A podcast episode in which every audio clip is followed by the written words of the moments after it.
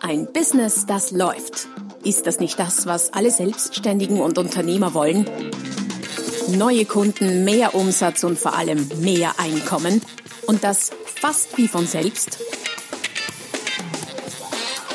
In diesem Podcast erfährst du wöchentlich praktisch umsetzbare Tipps und Strategien, mit denen du dein Geschäft verwandelst. Und zwar in ein Business, das läuft. Von und mit Roman Kmenter. Hallo und herzlich willkommen zur Folge Nummer 45 des Podcasts Ein Business, das läuft. Titel der heutigen Folge Sauteuer, aber es wirkt. Mit dieser mutigen Verkaufsstrategie lässt du Preiseinwände erst gar nicht aufkommen. Was versteckt sich dahinter? Ähm, typischerweise sagt man ja im Verkauf, dass der Preis möglichst weit hinten erst, wenn überhaupt, zum Diskussionspunkt werden sollte. Am besten ist, er wird gar nicht diskutiert, aber irgendwann muss er genannt werden und das sollte nicht gleich zu Beginn sein, typischerweise, weil in vielen Bereichen braucht es diese Spanne bis zum Ende des Verkaufsgespräches oder zumindest weiter hinten im Prozess, um Wert aufzubauen. Vor allem in den Bereichen, wo der Wert von vornherein gar nicht klar ist oder der Mehrwert im Vergleich zu einem Mitbewerber gar nicht so klar ist. Da ist es gut, wenn ich Zeit habe, äh, dem Kunden quasi zu erklären, auf dem einen oder anderen Kanal, bewusst oder unbewusst, dass das, was ich zu bieten habe, aus diesem und jenem Grund mehr wert ist oder einfach viel wert ist. Aber muss das immer so sein? Muss es immer so sein, dass der Preis eher eines der letzten Dinge im Verkaufsgespräch ist? Ist der Spieß nicht auch umdrehbar und nicht Angriff manchmal die beste Verteidigung? Und genau das ist quasi der Slogan zur heutigen Folge. Eine Verkaufsstrategie, mit der du dich vom Mitbewerber absetzen kannst und äh, mit der du Preiseinwände und Preisdiskussionen von vornherein ausschließen kannst. Wenn dich das interessiert, dann bleib dabei. Wie bin ich, vielleicht nicht erstmals, aber wie bin ich ganz massiv drauf gestoßen? Ich war vor Jahren in einem Seminar bei einem amerikanischen Kollegen, der in Österreich getourt ist und der Folgendes erzählt hat der amerikanische Kollege John mit dem Namen, nennen wir mal so, meldet sich, wenn das Telefon, also Telefon läutet, John meldet sich, hebt ab. Der Kunde, nennen wir ihn Henry, ist dran. Henry ist Führungskraft in einem größeren Betrieb und Henry sagt sowas wie, ja, guten Tag, mein Name ist Henry XY und ich bin Geschäftsführer der ABC Incorporated. Ich rufe an, weil Sie mir von äh, meinem Geschäftspartner Mr. Miller empfohlen worden sind, sehr ans Herz gelegt worden sind, weil wir sind in folgender Situation. Wir haben einen Mitbewerber gekauft und wollen nun die beiden Vertriebsmannschaften zusammenlegen und damit noch schlagkräftiger werden. Und dafür suchen wir noch einen Berater, der uns genau dabei unterstützt. Und dafür sind Sie mir als der Spezialist oder als Experte genannt worden. John. Henry, das freut mich sehr, dass ich Ihnen empfohlen wurde, aber ich muss Ihnen gleich vorab sagen, Sie werden mich nicht haben wollen. Henry deutlich irritiert. Wieso sollten wir Sie nicht haben wollen? Sie wurden mir empfohlen. John, weil ich richtig teuer bin. Und ohne Ihnen zu nahe treten zu wollen, aber aus der Erfahrung heraus gibt es etliche Unternehmen, die mich deshalb nicht engagieren, weil Budgets halt nicht grenzenlos sind und um Ihnen und mir einfach Zeit zu ersparen, sage ich das jetzt aus Gewohnheit heraus lieber gleich zu Beginn. Henry, und was bedeutet richtig teuer? John, mein Tagsatz liegt bei XYZ, irgendein hoher Betrag. Henry hat jetzt zwei Möglichkeiten, wenn wir die Situation analysieren. Henry kann jetzt aussteigen aus dem Prozess oder den Preis akzeptieren. Wenn er den Preis akzeptiert, dann ist die Preisverhandlung quasi schon zu Beginn erledigt. Preisargument abgehakt. Wenn er aussteigt, dann hat sich John einiges an Zeit und Arbeit erspart, weil dann wäre Henry ohnehin kein Kunde geworden. Wenn Henry allerdings sagt, dass ihm der Preis zu hoch ist, schwingt unterschwellig natürlich auch gleichzeitig so ein bisschen das Eingeständnis mit, dass sich sein Unternehmen äh, diese Qualität an Beratung nicht leisten kann oder will, je nachdem. Und das ist an dieser Stelle vor allem für einen Top-Entscheider, für einen Geschäftsführer, für einen CEO, für eine gehobene Führungskraft nicht einfach. Es ist ja auch eine Frage des, der wirtschaftlichen Potenz, oder? Diese Verkaufsstrategie ist natürlich auch ein bisschen ein Machtspiel zwischen Verkäufer und Kunden. Was sagt Henry drauf? Das ist für uns kein Hinderungsgrund, das können Sie mir glauben. Wir haben die Ressourcen, um uns ordentliche Beratung leisten zu können. John, das freut mich sehr, dass wir das so rasch klären konnten. Also, was genau kann ich denn für Sie tun? Angriff, wie in diesem Fall, kann manchmal wirklich die beste Verteidigung sein. Also anstatt den Preis möglichst spät zu nennen und möglichst klein und unscheinbar erscheinen zu lassen, was ich äh, in einigen Beiträgen zum äh, Thema Preispsychologie und Psychomathematik beschrieben habe. Und zu hoffen, dass der Kunde ihn stillschweigend und ohne zu verhandeln irgendwie akzeptiert, wird dieser gleich mal groß und mächtig und fett in den Raum gestellt. Voller Stolz und mit sehr viel Selbstbewusstsein seitens des Verkäufers. Bei dieser Strategie zeigt der Verkäufer Größe, statt sich klein zu machen – Statt anzubieten wird quasi gefordert. Die Hürde für den Kunden wird relativ hochgelegt und der Kunde muss da mal drüber, wenn er das möchte, und Farbe bekennen und sich qualifizieren. Diese Strategie trennt quasi zu Beginn die Spreu vom Weizen. Verkäufer legt von Anfang an mit dieser Strategie die Regeln fest, nach denen gespielt wird. Und der Kunde akzeptiert oder steigt eben aus. Er hat ja die freie Wahl. Und genau an dieser Stelle höre ich schon äh, viele meiner Hörer wahrscheinlich äh, schreien, obwohl ich jetzt nicht höre, aber im metaphorischen Sinne, das kann man doch nicht machen. Das ist ja wieder typisch amerikanisch und das funktioniert in Europa nicht. Das ist arrogant, das ist großspurig und in vielen Branchen und gerade meiner Branche nicht denkbar und so weiter und so fort. Ja, und da ist natürlich etwas dran. Ich kann diese Bedenken durchaus teilen, ganz klar. Die Frage ist aber, nicht so sehr, oder die Frage, die wir uns stellen sollten, ist nicht so sehr, warum diese Strategie irgendwo nicht oder nicht so funktioniert und dafür Gründe zu finden, sondern uns besser zu überlegen, wie und wo wir diese Strategie im Verkauf sinnvoll einsetzen können. Weil, wenn sie funktioniert, ist es eine sehr, sehr gute Strategie, um höhere Preise und Honorare zu erzielen und auch deine Position im Punkto Preisgespräch von Beginn an zu stärken oder überhaupt Preisgespräche von Beginn an auszuschließen. In welchen Bereichen macht diese Verkaufsstrategie potenziell Sinn? Erstens mal ist diese Art von Vorgehensweise gut bei Produkten oder möglich bei Produkten und Dienstleistungen, wo Qualität und Leistungsumfang zu Beginn noch unklar ist. Beim Erstkontakt mit einem Masseur, einem SEO-Experten, Immobilienmakler, Unternehmensberater und so weiter und so fort. Da wissen wir bei solchen Dienstleistungen ja oft nicht, was steckt dahinter, wie gut ist die Person in dem, was er oder sie tut. Denn tatsächlich, das wissen wir in vielen Fällen erst während des Prozesses oder eben nach erbrachter, abgeschlossener Leistung. Diese Strategie macht äh, zum Teil weniger oder manchmal auch gar keinen Sinn in den Fällen, wo der Preis ohnehin aufgrund von gesetzlichen Vorschriften oder räumlichen Gegebenheiten dem Kunden jederzeit ersichtlich sein muss. Im Einzelhandel zum Beispiel, wo Produkte nun mal ausgeschildert sind, wenngleich man sich selbst dort als der mit den hohen Preisen und der Top-Qualität positionieren kann. Das geht durchaus auch im Einzelhandel. Und das wiederum entspricht dem Grundgedanken dieser sauteuer, aber es hilft Strategie. Was es braucht seitens des Verkäufers ist Mut.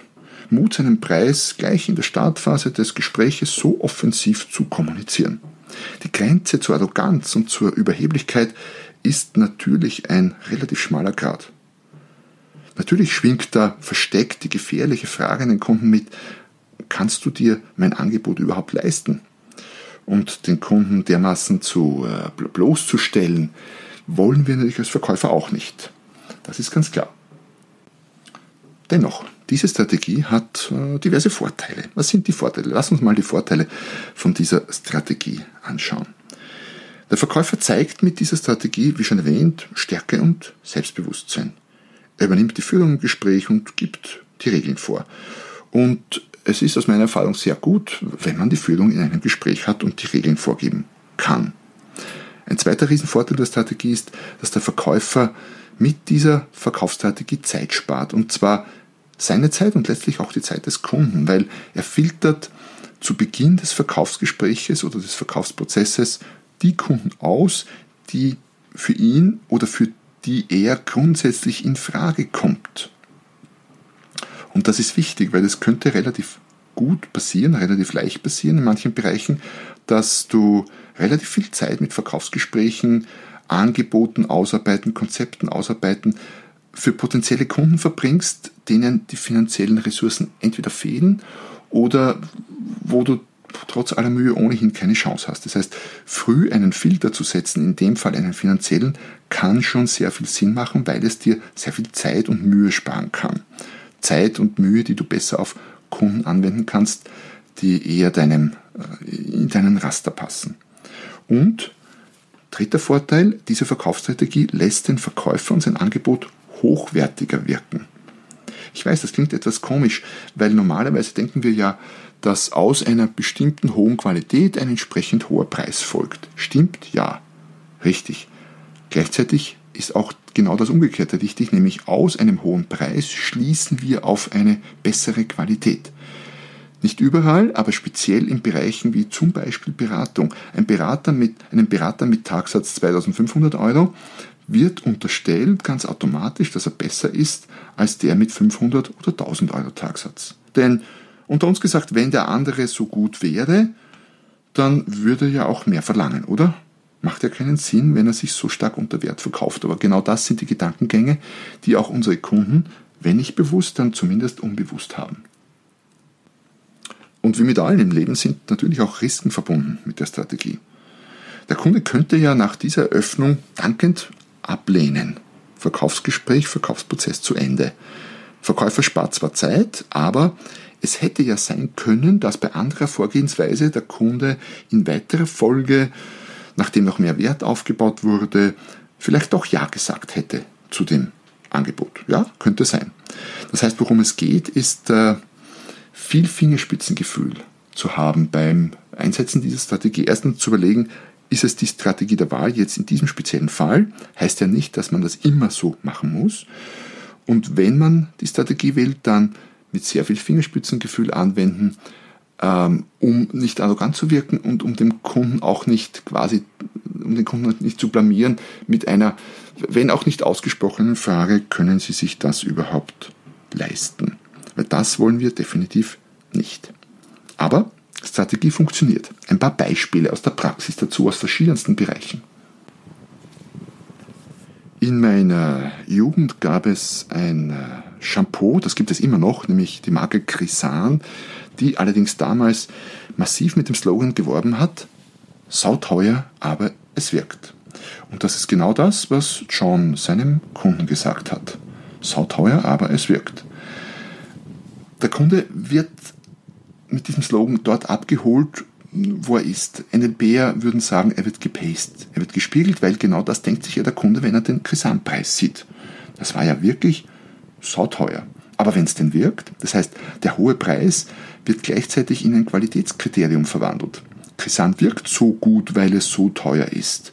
Und diese Strategie hat offenbar über Jahre hinweg sehr gut funktioniert, weil eben der Preis äh, relativ leicht in manchen Bereichen zu einem Qualitätskriterium mutiert. Nur was oder was, was nichts kostet, ist nichts wert. Umgekehrt geschlossen, was viel kostet, muss dann auch viel wert sein. Kresan ist inzwischen, habe ich jetzt mal gegoogelt, von dieser Strategie abgekommen. Warum? Entzieht sich meiner Kenntnis.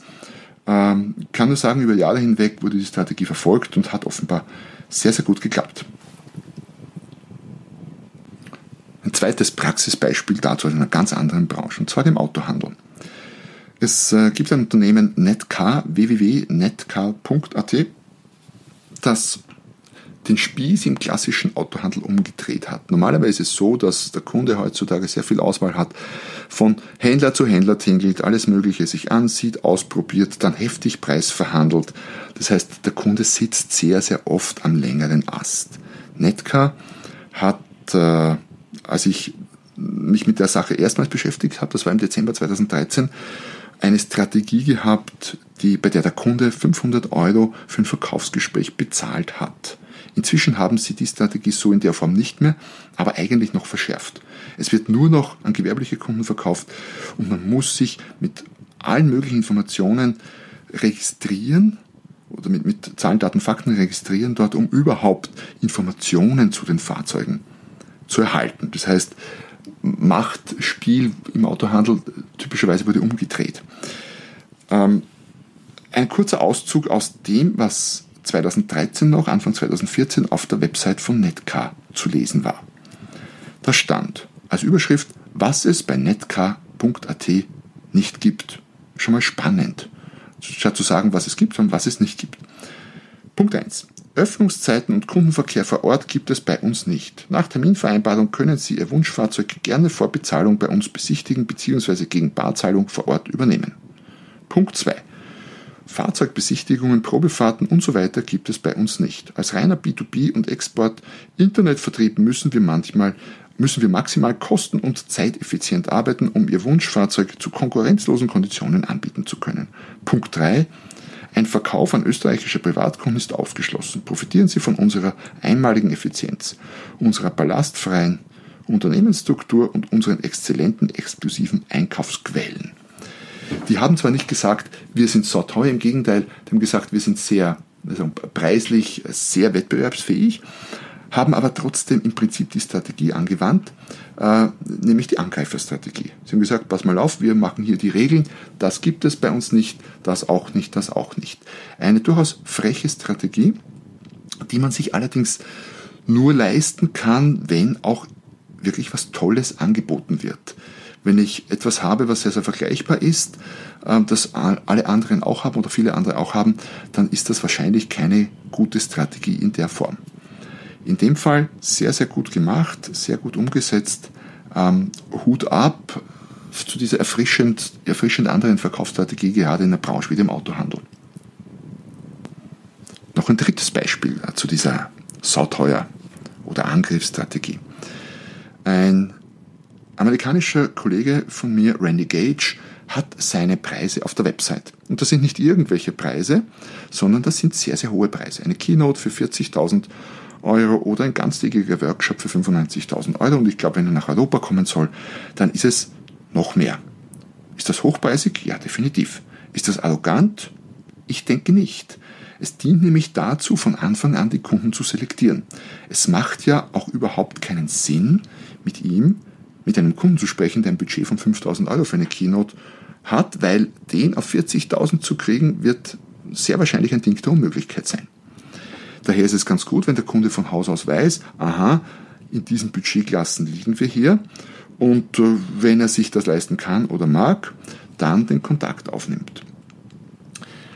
Das geht natürlich nur dann, wenn ich diese Preise auch tatsächlich kriege und durchsetzen kann. Also Botschaft ist jetzt nicht für alle Berater oder Trainer oder Redner unter euch, die Preise gleich mal zu verzehnfachen und auf die Website zu stellen. Aber als Strategie zu überlegen, Preise auf die Website zu stellen, hat durchaus etwas für sich. Dazu habe ich auch mal einen Artikel geschrieben, der da lautet, über Preise spricht man nicht. Den Link dazu findest du auch unter der www.romangmenta.com slash podcast bei den Ressourcenlinks zu dieser Folge. Ja, zusammenfassend könnte man sagen, ist das eine Verkaufsstrategie für dich? Musst du selber entscheiden. Es kommt ganz darauf an. Ich würde mir die in jedem Fall im Petto halten und sie ab und an anwenden. Denn ab und an wirst du Fälle haben, wo es besser ist, vorab zu checken, ob der Kunde überhaupt quasi in deinen Idealkundenraster fällt, ob das überhaupt ein Kunde ist für dich und dann ist der Preis vorneweg genannt gleich mal ein, in vielen Fällen ein ganz gutes Qualifizierungskriterium. Es braucht ein bisschen Mut dazu, ja, aber ich gehe davon aus, den hast du. Wenn nicht, üben, üben, üben, üben damit du den hohen Preis, wenn du ihn vielleicht im Gespräch nennen musst, oder den Preis, wenn du im Gespräch nennen musst, auch stehen, auch aushalten kannst. Das ist definitiv eine Grundvoraussetzung für diese Verkaufsstrategie. In jedem Fall ist es aber eine Strategie, die dich sehr wahrscheinlich von vielen deiner Mitbewerber unterscheidet, die mit dem Preis lieber warten bis zum Schluss und ihn dann möglichst verstecken wollen. Ja, das war's heute zum Thema Angriff ist die beste Verteidigung oder sauteuer, aber es wirkt. Ich hoffe, du fandest das Thema, du findest das Thema genauso spannend, wie ich es tue und äh, wünsche dir sehr, sehr viel Erfolg beim Ausprobieren der Strategie. Ich freue mich auch, wenn du mir berichtest, äh, wie es dir gegangen ist. Mach mir äh, schreib mir einen Kommentar mit deinen Erfolgserlebnissen oder auch einen Kommentar hier zu diesem Beitrag auf äh, iTunes oder eine Plattform deiner Wahl. Ich freue mich, in Kontakt zu bleiben auf allen möglichen Kanälen. Wünsche dir viel Erfolg dabei und äh, freue mich, wenn du wieder dabei bist, wenn es nächstes Mal heißt, ein Business, das läuft. Noch mehr Strategien, wie du dein Business auf das nächste Level bringen kannst, findest du unter romanquenter.com. Und beim nächsten Mal hier auf diesem Kanal, wenn es wieder heißt, ein Business, das läuft.